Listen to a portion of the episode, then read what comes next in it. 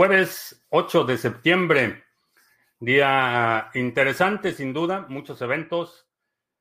Vamos a iniciar nuestra transmisión. Estamos transmitiendo en vivo audio y video vía Facebook, Twitch, Twitter y Odyssey. Eh, lunes, martes y miércoles tenemos nuestro live stream de solo audio vía Podbean también. Vamos a iniciar, vamos a ver si ya estamos transmitiendo en Odyssey. Sí, dice que ya estamos en Odyssey. Bueno, pues por dónde empezar. Mucho que, platicar el día de hoy. Pero al precio de Bitcoin eh, se está negociando en 19.321. Un día como hoy, hace todavía un par de años, el precio de Bitcoin habría, se habría desplomado eh, de forma colosal. Eh, hoy dos noticias importantes. La primera, un grupo de trabajo entregó un reporte a la Casa Blanca, eh, entre otras recomendaciones, sugiere eh, una prohibición del mecanismo de consenso de prueba de trabajo por cuestiones de medio ambiente. Eh, obviamente no tiene ningún sustento, denota un profundo desconocimiento de cómo funcionan los incentivos en Bitcoin, pero un documento oficial publicado y eh, solicitado directamente por la Casa Blanca. El otro asunto que surgió hoy fue eh, Gary Greensler, el presidente de la eh, Comisión de Valores, en el que sugiere un modelo en el que todos los tokens utilitarios estén básicamente controlados o regulados por la SEC y que todos los mercados futuros eh, estén controlados por la Comisión de Valores Futuros. Básicamente, su modelo sugiere que el 99% del sector estaría regulado por la Comisión de Valores. Esta combinación de dos eh, noticias el día de hoy habría sido suficiente para que el precio se colapsara en no hace mucho tiempo, vaya. El peso de estas dos noticias en un solo día habría afectado profundamente el precio. Sin embargo, ni se inmutó Bitcoin. Eh, parece ser que las amenazas y eh, los manotazos en el escritorio de los reguladores tienden a ser menos efectivos cada vez. Eh, creo que más gente se está dando cuenta de lo que realmente está pasando con el modelo de empobrecimiento sistemático y pues ha mostrado mucha resistencia el precio de Bitcoin el día de hoy. Eh, en otras noticias, bueno, pues ya sabes que se murió la reina de Inglaterra y muchos, no sé si me sorprende o me decepciona eh, la postura de reverencia eh, que mucha gente está demostrando en las redes sociales ante la figura monárquica. Creo que hay, mencionaba en Twitter hace un par de horas que hay Demasiados súbditos y muy pocos soberanos. Eh, es todo el comentario. Oscar en Criptos, ¿qué tal? Silver, pan y circo con toda la, reina. Sí, mucha, mucha gente eh, mencionaba, me, llama la atención que actúa como si fueran súbditos de la reina. Ah, Alejandro en Mérida, ¿qué tal? Edgar, un poco desconectado, pero aquí seguimos dando guerra, eso es todo. Hay que vivir para pelear un día más. Eh, Leoncio en Máncora, ¿qué tal? Mr. Revilla, eh, cargando gasolina en la autopista Veracruz, Tabasco, excelente. Eh, Adirciño en Bogotá, viendo cómo el príncipe Carlos después de 73 años le tocará trabajar. Pues ni tanto, no creas que trabajan demasiado, o por lo menos no, no buscando el interés de sus súbditos. Es que ya el precio no lo mueven estas noticias, sino los grandes capitales que hacen que muchos vendan sin saber el por qué. ¿sí? Eh, ¿Cómo va? Bien, bastante bien. A los que tenemos ADA en Dedalus recibiremos Basil con el hard fork. No, Basil no es un token. Eh, Basil es el nombre de la próxima iteración de la red. No hay nuevos tokens, no hay dos redes, no hay eh, no hay una red alterna, no es como una bifurcación como la que hemos visto, por ejemplo, en Bitcoin o en Ethereum, donde se crean dos cadenas y tienes eh, tokens en las dos cadenas porque tienes las llaves privadas de la cadena original. en este caso no hay, no hay nuevos tokens, no hay, no hay una cadena alterna, es simplemente un upgrade que se está haciendo a la red. Que el precio no se haya movido por estas noticias no tiene nada que ver con la fortaleza de BTC, más bien que cada vez la gente ya está aceptando que habrá regulaciones. Lo dudo, lo dudo porque ni siquiera, ni siquiera propone el modelo regulatorio. Eh, la recomendación es que el Congreso eh, emita una regulación o una prohibición. Lo que quiere decir es que no va a pasar nada. Es, como mencionaba, un manotazo en el escritorio, pero no están ni siquiera las condiciones para que se, pone de, se ponga de acuerdo el Congreso en una iniciativa así. Entonces, no creo que sea un signo de resignación de que es inevitable la prohibición. Creo que dista mucho de eso.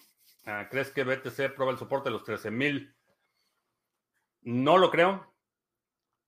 No lo creo. Hay mucha gente que está eh, esperando el gap de los 9.000 en los futuros, pero honestamente, digo, si has estado, le has echado un vistazo a los mercados los dos días anteriores, eh, hay un caos en los bonos de la tesorería de Estados Unidos, que es realmente el sustento de todo el sistema financiero está eh, diseñado a partir de la premisa de que los bonos de la tesorería de Estados Unidos son riesgo cero.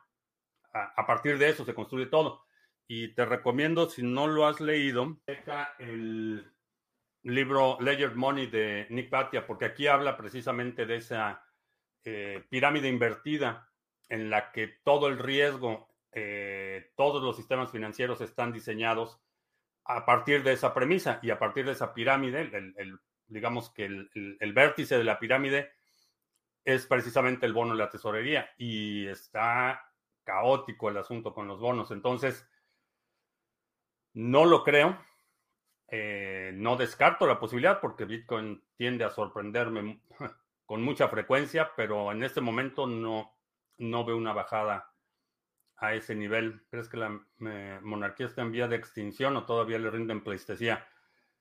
Me da la impresión de que hay mucha gente que eh, todavía le rinde demasiado, le tiene demasiado respeto a la figura monárquica, eh, merecido o inmerecido, eh, independientemente de las buenas acciones eh, o malas acciones que la persona en turno haya tomado, la monarquía como institución parece tener todavía demasiados simpatizantes, por desgracia diría, porque la, monarquía es uno de los modelos en los que los gobernados no pueden retirar el consenso.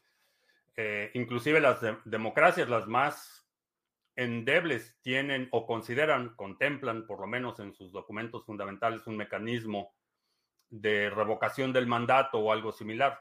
Eh, en el caso de la monarquía, no. La monarquía es hereditaria, es la institución que, por ejemplo, ratifica el primer ministro británico, tiene que ser ratificado por la reina o ahora el rey o el, el reine, no sé, el reine ahora porque ya muy progres.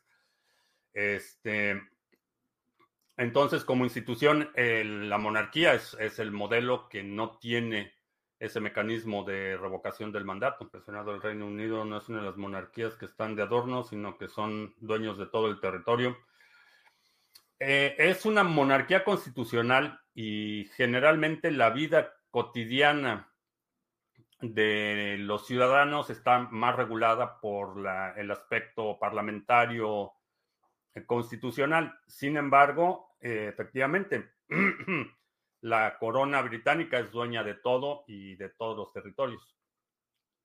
Así es que ahora que hay agitación en el Palacio de Buckingham, pues, Gibraltar, las Malvinas, a lo mejor ahora es cuando, Irlanda, Escocia. Aprovechen que de Inglaterra nos muestra lo mal que está el mundo. Sí, digo, el, modelo monárquico es, es totalmente incongruente eh, con el progreso de la humanidad. es una, un vestigio de un pasado dogmático, ignorante, obscurantista, y generalmente vinculados a la teocracia. de hecho, por ejemplo, el, bueno, ahora el rey de Inglaterra es también eh, la cabeza de la iglesia anglicana. Y en muchos países eh, teocráticos es el mismo caso. El, jefe de Estado es el líder supremo, líder religioso supremo. Pero pues ahí ya hay quienes todavía les voluntariamente se pone en el yugo. ¿Crees que la teoría económica del decrecimiento realmente sirve o todo debe ser libre mercado de oferta y demanda? No importa que los suministros de la Tierra son finitos. Eh, no, no importa que los suministros de la Tierra son finitos.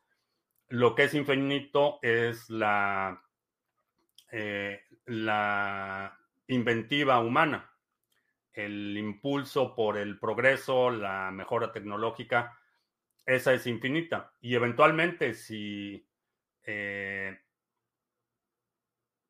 si un material se vuelve obsoleto, escaso o inalcanzable, eh, la gente va, va, a buscar la forma de reemplazar ese material con otra cosa.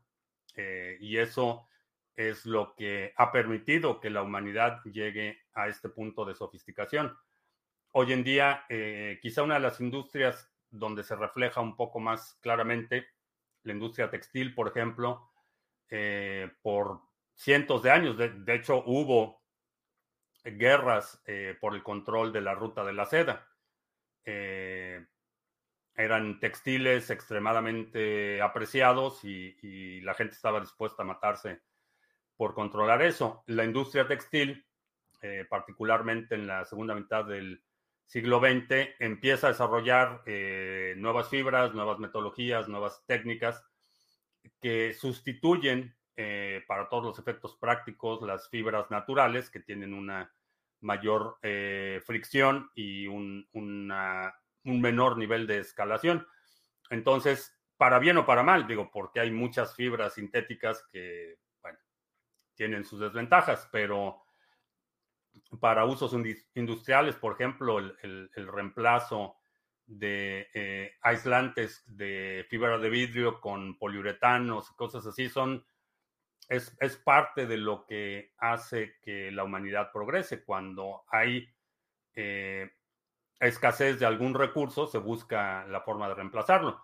Cuando hay un recurso que es eh, tóxico, nocivo o altamente destructivo, hay un incentivo enorme para reemplazarlo por otras cosas.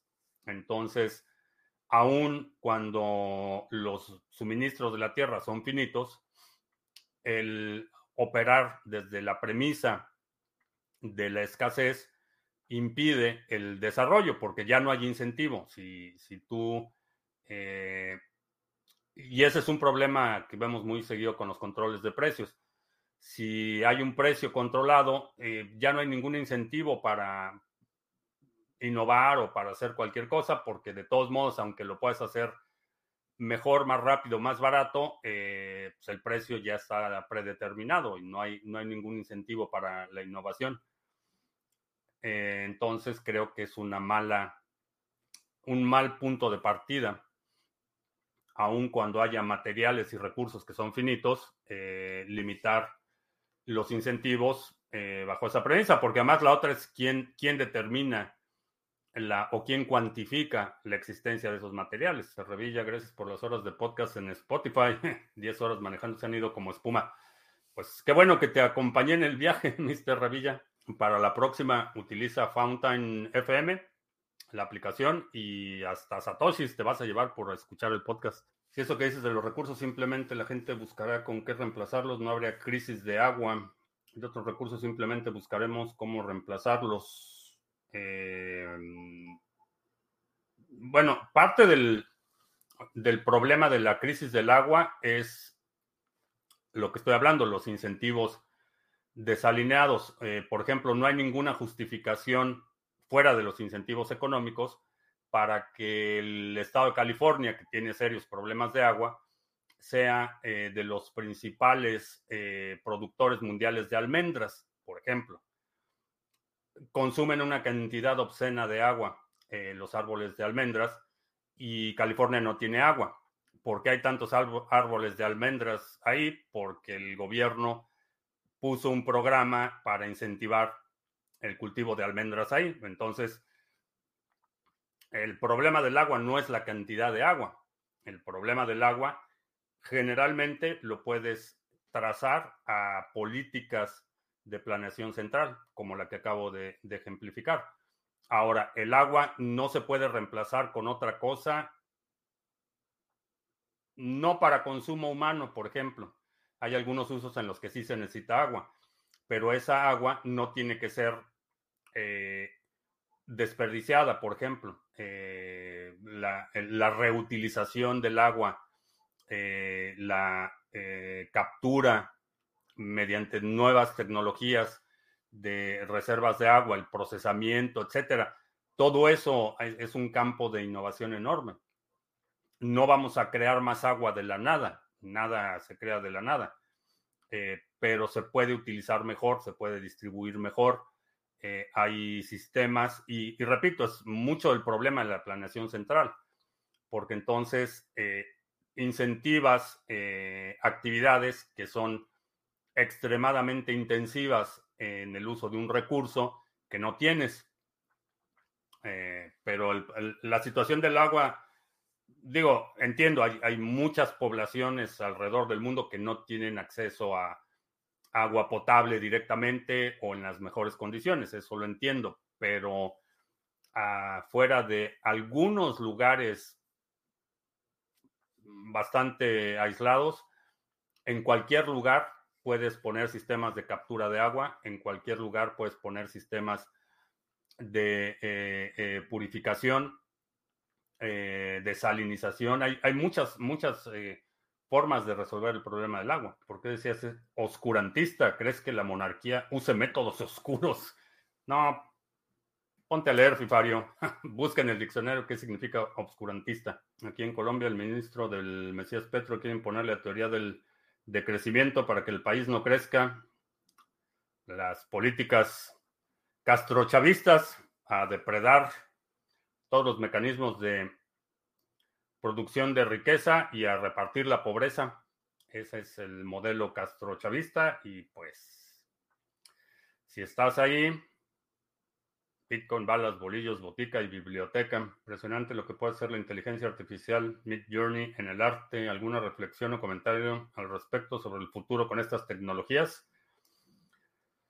Eh, no me he adentrado mucho en el en la tecnología en sí, las implicaciones y las consecuencias, eh, bueno, va a haber, la consecuencia es similar a la producción masiva de lo que sea.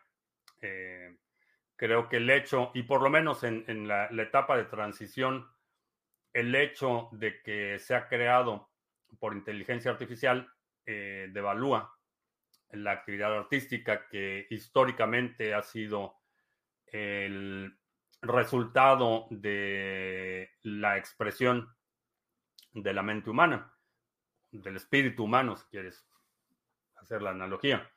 Pero creo que en el futuro va a ser eh, apreciado o, va a haber modelos de apreciación estética considerando el origen eh, robótico o informático de la creación. Siempre comentas que mientras menos metido está el gobierno en la infraestructura es mejor, pero mencionaste ahora que el agua, la planeación central, entonces eso sí debe estar centralizado. Eh, no, no entendiste el impacto de la planeación central. Lo que estaba hablando de la planeación central son, por ejemplo, incentivar actividades para las cuales no hay soporte. Eh, las Vegas, eh, la ciudad de Las Vegas, por ejemplo, es uno de los ejemplos de los problemas de la planeación central. Las Vegas nació como una ciudad de un destino turístico para juegos de azar, pero estaba en medio del desierto. no es un lugar propicio para que pongas campos de golf y, residencias con albercas. Simplemente no hay la cantidad de agua. Eh, una vez que empezaron a ver las consecuencias de eso, tuvieron que construir represas y tuvieron que reorganizar eh, eh, los cauces de muchos ríos para poder soportar una actividad que si no hubiera sido por los incentivos económicos de la planeación central, no habría sido necesario. Y lo mismo con el ejemplo que pongo del programa de eh, incentivo eh, de subsidios del gobierno estatal para la producción de almendras. Esa es planeación central. Alguien que no, no sabe, no entiende la, la, dinámica, dice vamos a poner un subsidio, vamos a incentivar la actividad agrícola y pues dicen que almendras porque pues se pueden vender muy caro, pero es el, ese es el ejemplo de la planeación central. Ahora, proyectos de infraestructura, los proyectos de infraestructura los paga el gobierno, pero no los crea el gobierno. El, el gobierno, y, y, esto sucede en la mayoría de los países, el gobierno va a contratar una empresa que haga el proyecto de infraestructura, que haga la planeación, que haga el diseño, que haga la construcción. El gobierno no lo está haciendo, el gobierno lo está pagando. Y en ese proceso de que el gobierno administra el, se pierde una cantidad de dinero enorme. El gobierno simplemente lo hace más ineficiente. No tiene la capacidad para, para crearlo, para diseñarlo, para implementarlo, etcétera. Eso lo hace alguien más. La iniciativa privada, generalmente a menos que estés en Venezuela del Norte y entonces es el ejército el que ahora planea los aeropuertos. Si ya los artistas pasan a segundo plano con la inteligencia artificial, ¿no crees que hacerlo a mano costará mucho más? Eh, sí. Sí, pero vas a reducir, eh, se va a convertir en una, actividad de élite. ¿Qué digo? Siempre la, la, el consumo de la producción artística, específicamente en artes plásticas, ha sido una actividad muy elitista. Muy poca gente tiene el, dinero o los recursos como para comprar una obra auténtica, por ejemplo. Eh, y, cada vez la brecha crece más. Todavía hace un par de generaciones, pues a lo mejor era un cuadro original Mm, a lo mejor no de un pintor súper famoso, pero un cuadro original, a lo mejor sí. Eso entre IKEA y, otras eh, tiendas de, producción masiva eliminaron eso. Entonces, la creación artística, el consumo, la, posesión de arte, históricamente ha sido una, una actividad en la que incurres cuando tienes un excedente de producción, es decir, cuando cuando te sobra el dinero es cuando consumes este tipo de arte. Y no sé, eh, quizá veamos una, como un péndulo en el que las cosas se empiecen a mover al dominio del arte creado por inteligencia artificial y después vemos una tendencia de regreso a la producción artesanal, como lo estamos viendo hoy en muchas actividades donde Vimos esa curva hacia la digitalización de la industria musical, por ejemplo. Vimos esa curva y empieza a haber un, regreso hacia los discos eh, de acetato y, un poco la nostalgia por la música analógica y la música en vivo, etc. Eh, creo que se va, va a ser un péndulo similar. como era Occidente para intentar torcer la victoria rusa en Ucrania? Eh, no sé de qué victoria rusa estás hablando. Eh, la guerra no ha terminado y a diferencia de Rusia, Ucrania tiene la ventaja de, que está en, el lado defensivo y Ucrania no tiene que ganar batallas. Lo único que tiene que hacer es seguir peleando y seguir desgastando eh, a Rusia. Para a Rusia le cuesta mucho más eh, cada día que pasa que a Ucrania. Ucrania está en una... Digo, y esto no es, no es porque sea Ucrania o porque sea Rusia. Eso es un, un, principio de, de, militar que aplica en todos lugares. Aplicó en Vietnam, aplicó en Afganistán, tanto para Rusia, bueno, entonces la Unión Soviética, como para Estados Unidos. Eh, los movimientos de, de, defensa territorial tienen la ventaja de que no necesitan grandes victorias, necesitan prolongar el conflicto lo, lo más posible para desgastar al oponente. Pero digo, no tengo idea de qué victoria rusa, a qué victoria rusa te refieras. Está por verse. Y la otra cuestión, hablando de la victoria rusa y la, eh, la prolongación del conflicto, no me acuerdo si lo mencioné, a lo mejor sí, pero hace dos semanas eh, el Departamento de Defensa de los Estados Unidos formalizó el programa de apoyo al conflicto en Ucrania. Lo que significa, bueno, le puso nombre a la operación. Y en términos del Departamento de Defensa de Estados Unidos, el hecho de que le hayan puesto nombre a la operación significa que pues va para largo. Entonces ese fue un mensaje directo al Kremlin, eh, que el apoyo de eh, particularmente de Estados Unidos y de los miembros de la OTAN a Ucrania, eh, va a continuar el tiempo que sea necesario. Eso es lo que significa el hecho que hayan nombrado ya oficialmente la operación. Tiene sus implicaciones prácticas en términos de logística. Para toda la logística del ejército, cuando ya pueden asignar esos recursos a una operación denominada, facilita mucho el proceso administrativo que hasta hace dos semanas había sido eh, excepción, excepción, excepción. Ahora que ya está normalmente nombrada como operación, eh, facilita mucho la logística, eh, el tránsito de materiales y demás. Entonces, lo que significa eso es que, pues, por lo menos el mensaje que está dando el Departamento de Defensa de Estados Unidos es que esto va para largo.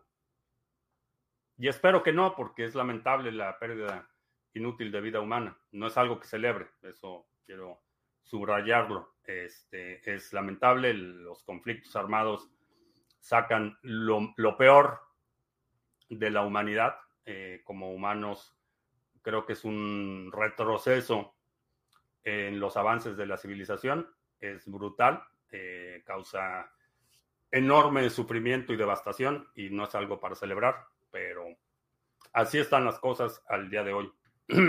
Porque además dice Putin que no han perdido nada. Entonces, a lo mejor eso se refiere con, las, con la victoria rusa. ¿Qué opinas que está avanzando avanzada que prohíbe la publicidad del consumo de carnes? Eh, reprobable y algo que se debe denunciar. Las monarquías reflejan muy bien a esas derechas rancias conservadoras. Eh, sí, la monarquía por definición es, es conservadora por definición. Rusia se ve mejor que nunca en sus finanzas. que ponerse a investigar. Ponerse a investigar porque no es el caso.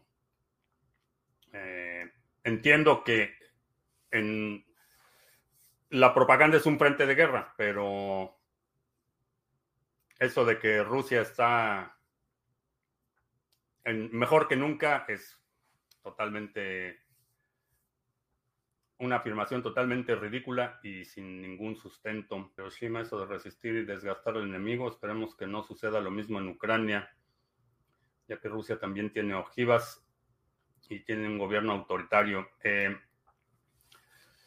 a diferencia de, otros conflictos en los que se ha involucrado Rusia, este es en su, este es a las puertas de su casa.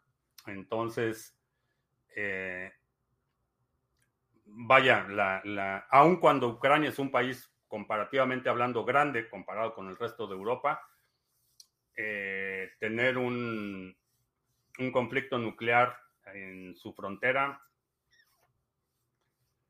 no creo que sea buena idea. Eh, ¿Qué opino de que el agua cotiza en la bolsa? Nunca he no he visto que el agua cotice en la bolsa. Empresas extractoras de agua sí cotizan en la bolsa. Eh, me parece un, signo más de, la corrupción y la decadencia de las naciones-estado. Cuando dejas de maquillar que es Ucrania, si ya están destrozados, los únicos que pueden salvar son la OTAN.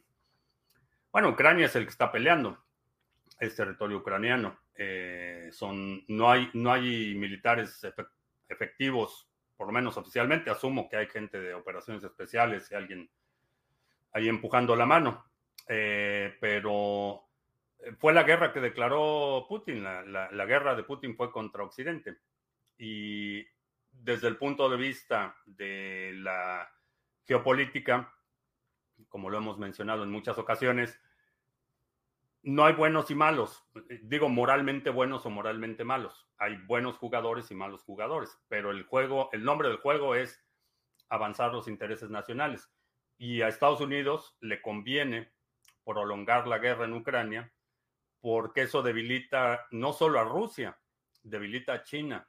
Entonces, sin, entrar en un conflicto directo, sin que la batalla sea directamente la OTAN o, tropas de la OTAN o Estados Unidos contra Rusia, se utilizan eh, batallas proxy. Esto, vaya, no es nuevo y, si te pones a estudiar un poco historia, ha sucedido la guerra de Corea, fue eso, la guerra de Vietnam fue eso, eh, las, muchas guerras, la guerra de Siria es una guerra proxy, la guerra de Irán, etcétera. Hay, hay un ejemplos, eh, vastos ejemplos a lo largo de la historia.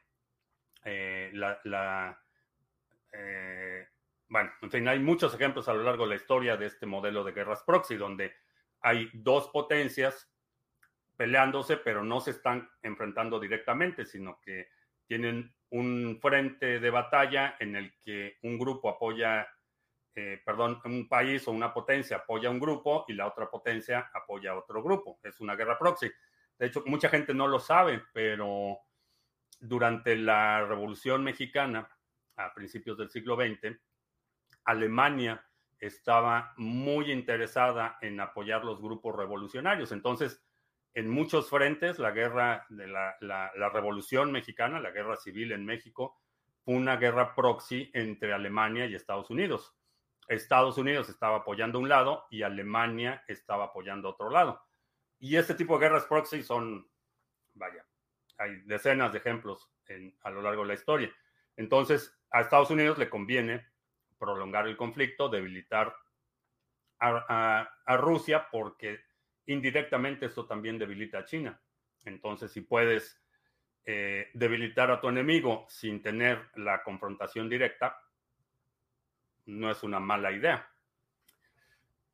No digo que esté bien, repito, no, no estoy haciendo un juicio de valor moral, sino en términos de estrategia política, si puedes debilitar a tu enemigo sin tener que eh, enfrentarte directamente y si que tengas costos directos de vidas humanas, pues es un buen escenario.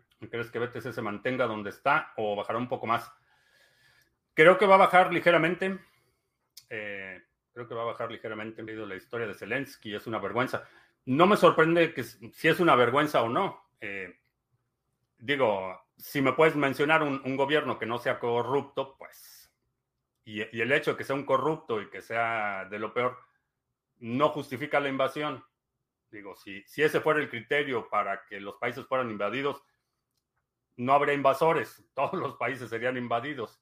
Si, si la corrupción fuera la medida para invadir un país, digo, no es ningún secreto la, corrupción rampante a todos los niveles, que impacta a todos los niveles de la vida social en Rusia, por ejemplo. Entonces, el hecho de que el, dirigente de un país sea un corrupto y un patán, pues, no, justifica la, intervención armada. Contrario a lo que mucha gente que consume la propaganda rusa eh, quiere justificar.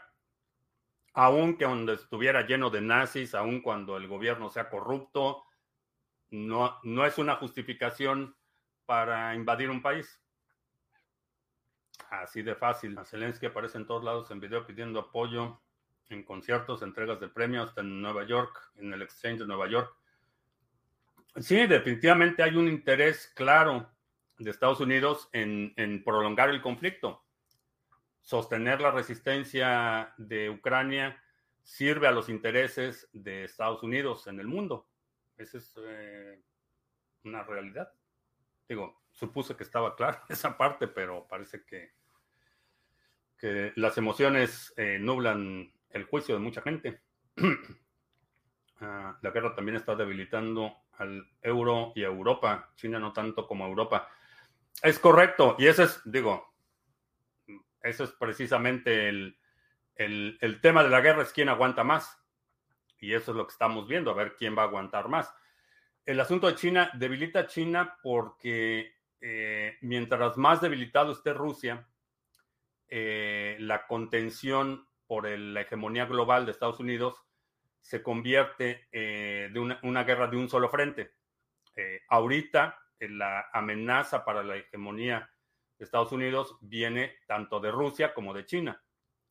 Si Rusia se debilita al punto en el que tenga que hacer una retracción o que tenga que retirarse o, hacer una reorganización, una reestructuración, eso lo elimina como uno de los posibles competidores para la hegemonía global y queda únicamente China.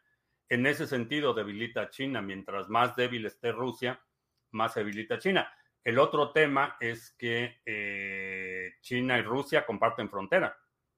Y si hay caos en Rusia, eso puede afectar la estabilidad china. Eso que, es un subdominio.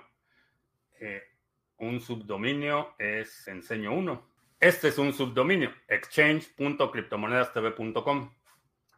Eh, eh, como están estructurados, es que este .com, o lo que se llama una extensión de dominio, indica la eh, correspondencia geográfica al dominio, es decir, de dónde es el dominio. Eh, indica eh, la naturaleza del dominio. El com significa comercial, pero hay .gov que son de gobierno, .mil que son militares, .org, edu, etcétera. Indica la naturaleza de la organización y los que tienen dos, dos extensiones, por ejemplo, .com.mx o .com.pe, etcétera, indican también la ubicación geográfica de la organización. Lo que es el nombre de dominio, en este caso es criptomonedas TV, y el subdominio es la parte del exchange. Esto quiere decir que hay servidores que comparten el mismo dominio, pero que son entidades separadas. Esto es un subdominio. Eh, históricamente, eh, aquí había un www que era el servidor web o mail, por ejemplo. En lugar de exchange era mail.cryptomonedastv o www.cryptomonedastv o este, ftp.cryptomonedastv y el dominio significa que es un servicio separado del dominio principal. Eso es lo que significa un... Este canal se llama Criptomonedas TV, pero aquí no hablan de criptos. Yo escucho canales donde te enseñan sobre criptos. Ah, a lo mejor te perdiste la introducción, pero hablamos de criptos y de mucho. Pronóstico para la libra esterlina a mediano plazo. Eh, ya dijo la, primera ministra que van a van a congelar a, me parece que dos mil libras esterlinas el pago de facturas de electricidad.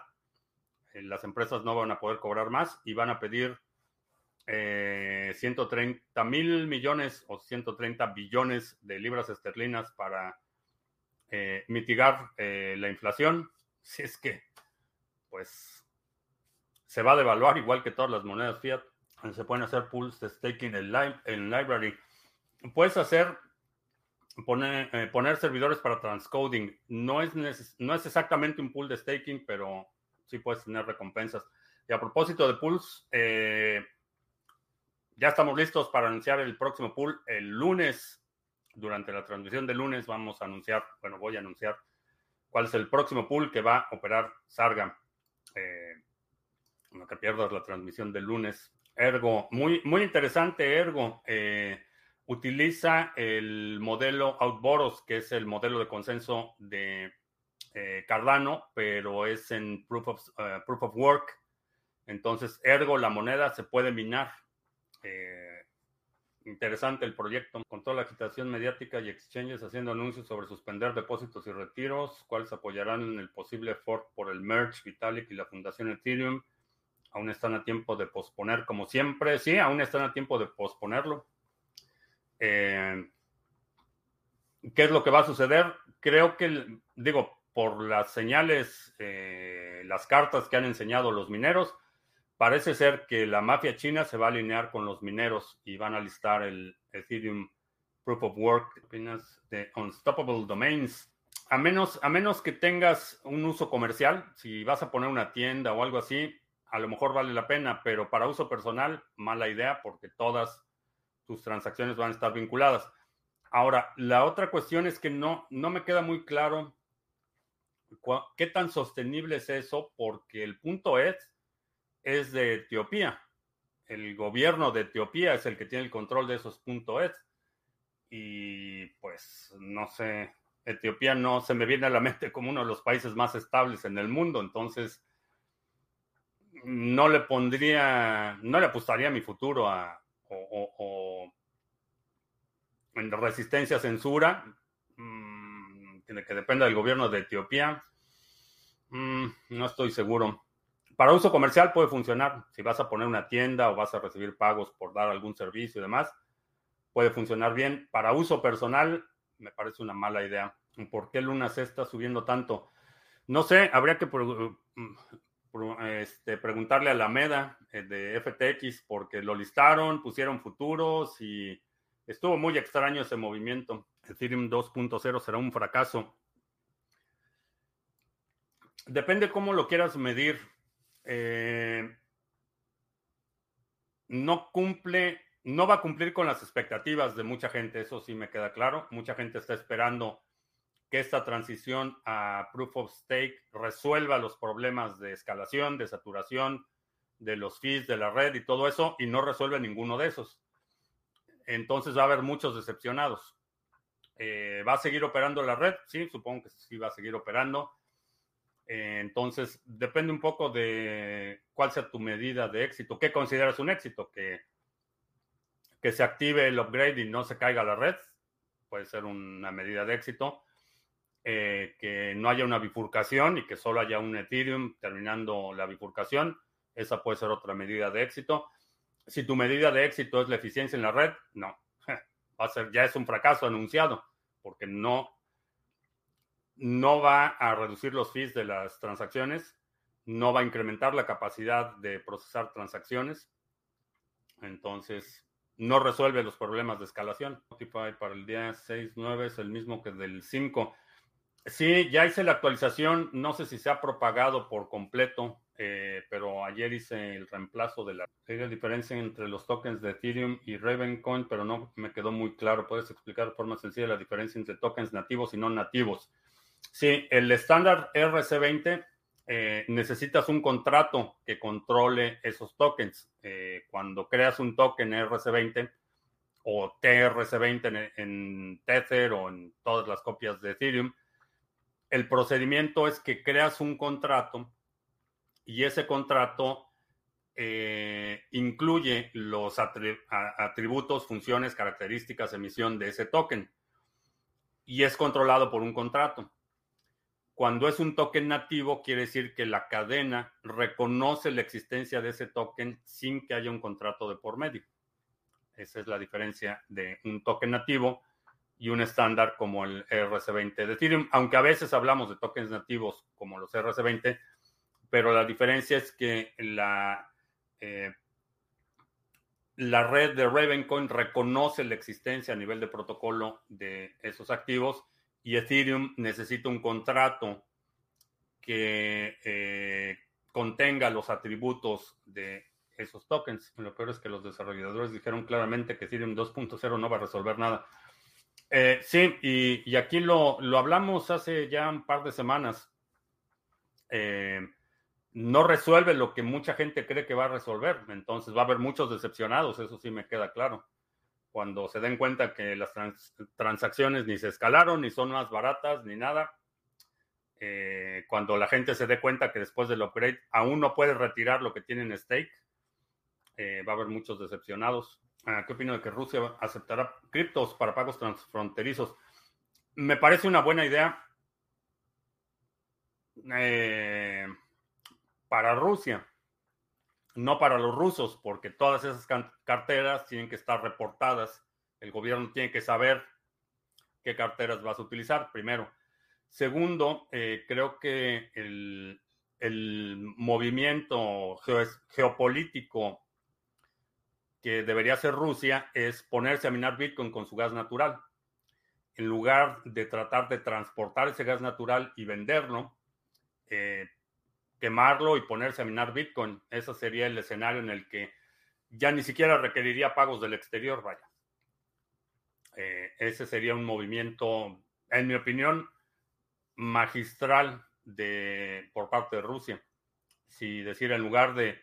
Porque digo, el, gas no se lo está vendiendo Europa, pero no se lo puede vender a alguien más. Eso es algo que, expliqué ayer con, con más detalle, pero el, gas, la única razón por la que eh, eh, le puede vender el gas a Europa es porque tienen el gasoducto. Pero una vez que extraes el gas, necesitas contenerlo, necesitas transportarlo al destino. Entonces, el gas que le estaba vendiendo Europa no se lo puede empezar a vender a China al día siguiente. No es como el petróleo, que el petróleo es así, lo pones en tambos y no importa si lo mandas a, a 10 kilómetros o a 1000 ya lo puedes, lo puedes transportar y está la infraestructura. Con el gas, para poderlo transportar así, necesitas licuarlo primero y Rusia no tiene infraestructura.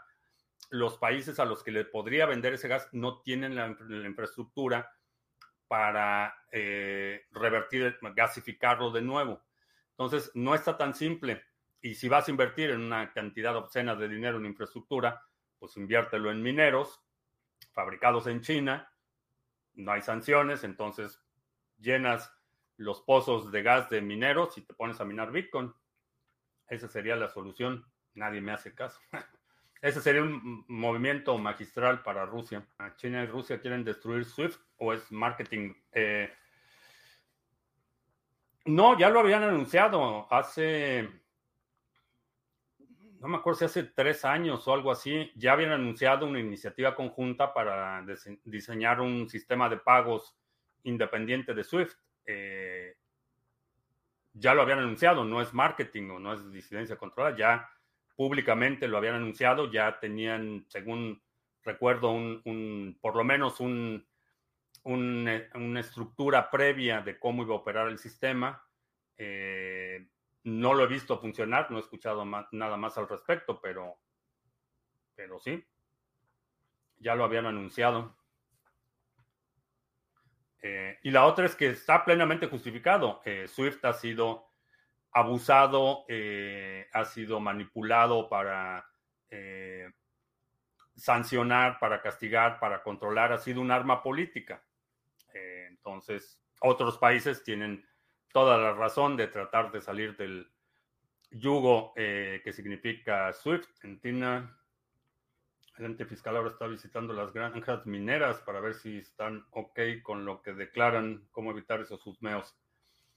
Es difícil por el consumo energético. Eh, para las, granjas de minería, eh, es, digo, a menos que estés minando a muy pequeña escala, es muy difícil ocultar el alto consumo energético. Seas más el gas, esperas a que el invierno haga lo suyo y Europa y después lo vendes a máximos históricos.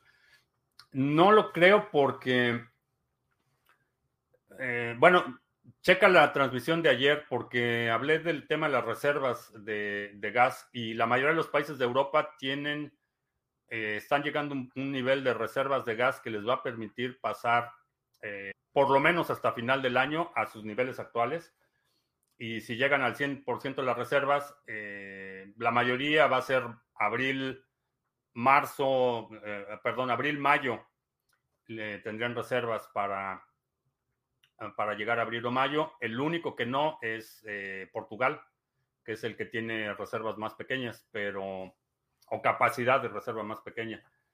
Pero en general, la, la cuestión es que Rusia está gastando una cantidad de enorme de dinero cada día.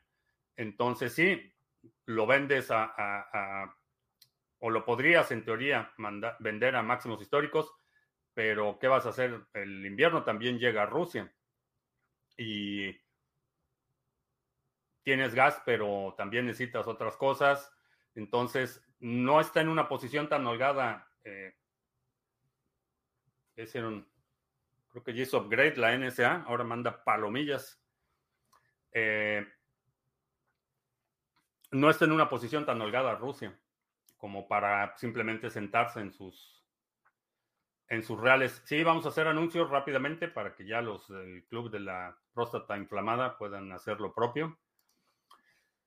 Intercambios cripto a cripto sin KYC, eh, como mencionaba, en el subdominio de Criptomonedas TV, exchange.criptomonedas TV, puedes hacer intercambios cripto a cripto sin KYC. Eh, es muy fácil. Eh, lo puedes utilizar sin necesidad de registrarte. Eh, chécalo en exchange.criptomonedastv.com.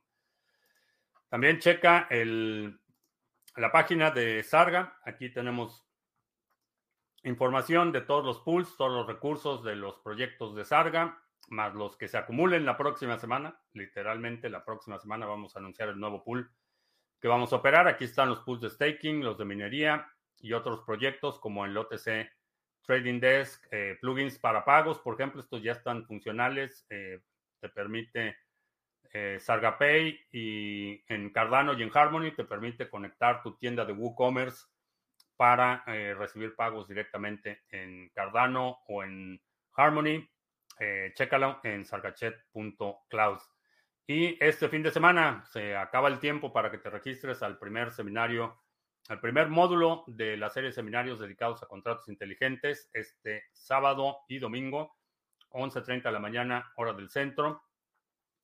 Eh, en este primer bloque, en este primer módulo, Contratos Inteligentes 1, vamos a hablar eh, de una breve historia de los contratos inteligentes, definiciones y conceptos básicos, la arquitectura, herramientas de desarrollo, diseño y modelos, el deployment, demo y ejercicios, evaluación Tienes acceso a la sesión grabada, a la sesión en vivo y a un canal de Discord dedicado para los participantes, también una guía PDF y el material de evaluación y ejercicios.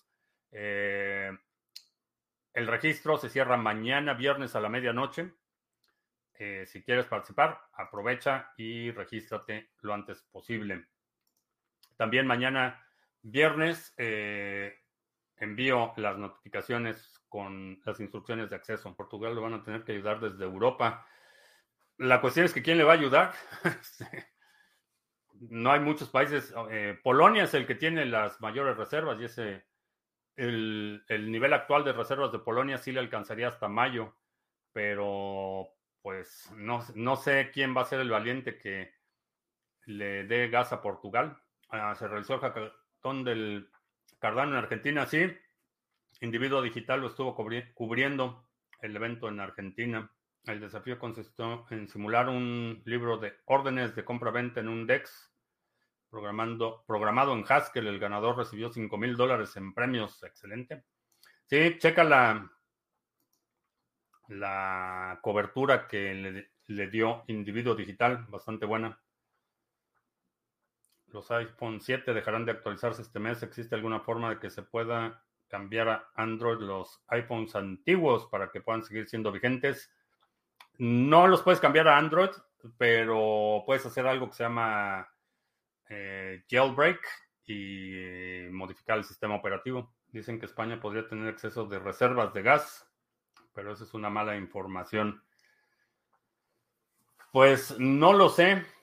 Eh, el, nivel de reservas que vi del reporte de que fue de agosto, pues no creo que esté en posición de estar ayudando a nadie, a menos que esa ayuda sea a costa de su propia población, que les manden ahí un edicto real en el que ya no pueden subir el termostato a más de 5 grados centígrados, so pena carcelaria, por lo menos Portugal no es tan frío como otros países europeos. Eh, la calefacción es solo uno de los problemas. Eh, la actividad industrial, eh, la actividad comercial es, otro. Porque en vez de una actualización tan compleja como el merge, no se hubiera podido crear una plataforma de staking desde cero, en la que pudieran mudarse todos los tokens y contratos de Ethereum.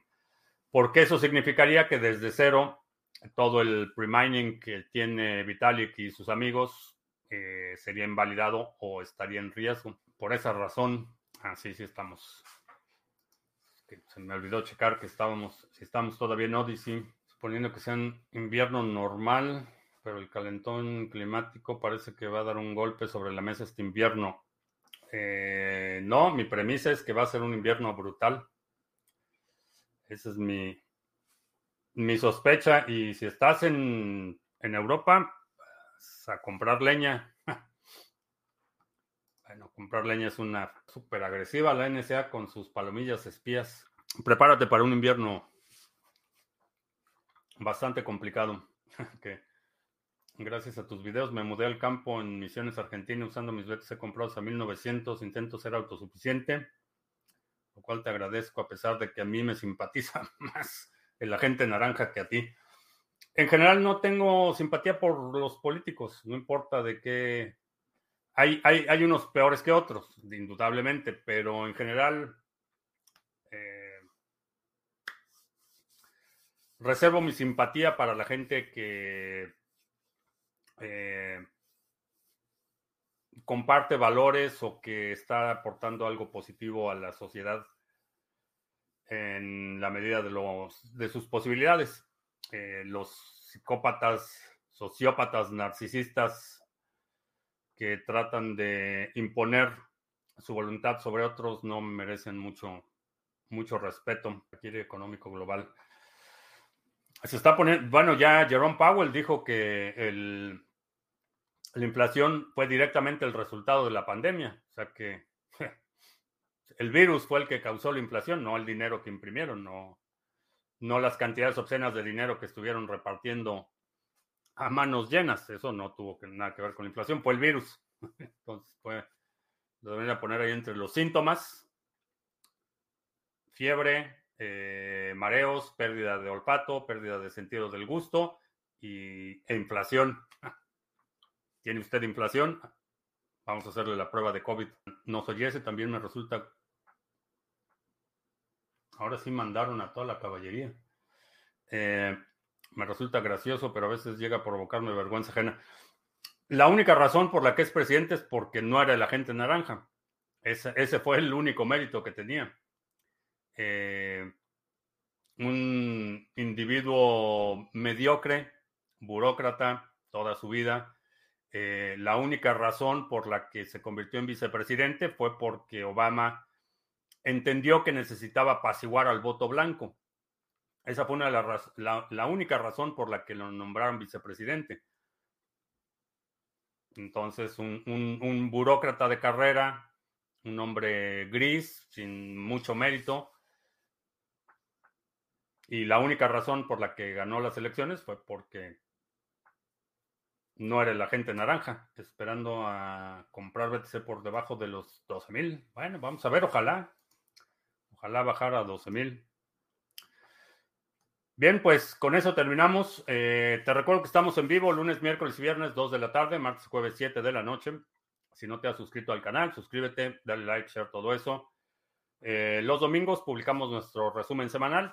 Si hay algún segmento de la transmisión de hoy que quieras sugerir para nuestro próximo resumen semanal, deja un comentario aquí abajo con la marca de tiempo para considerarlo. También te recuerdo, este sábado y domingo, seminario, el primer módulo del seminario de contratos inteligentes y eh, el lunes anuncio del nuevo pool de staking que vamos a operar en Sarga. Y ahora sí, por mi parte es todo. Gracias y hasta la próxima.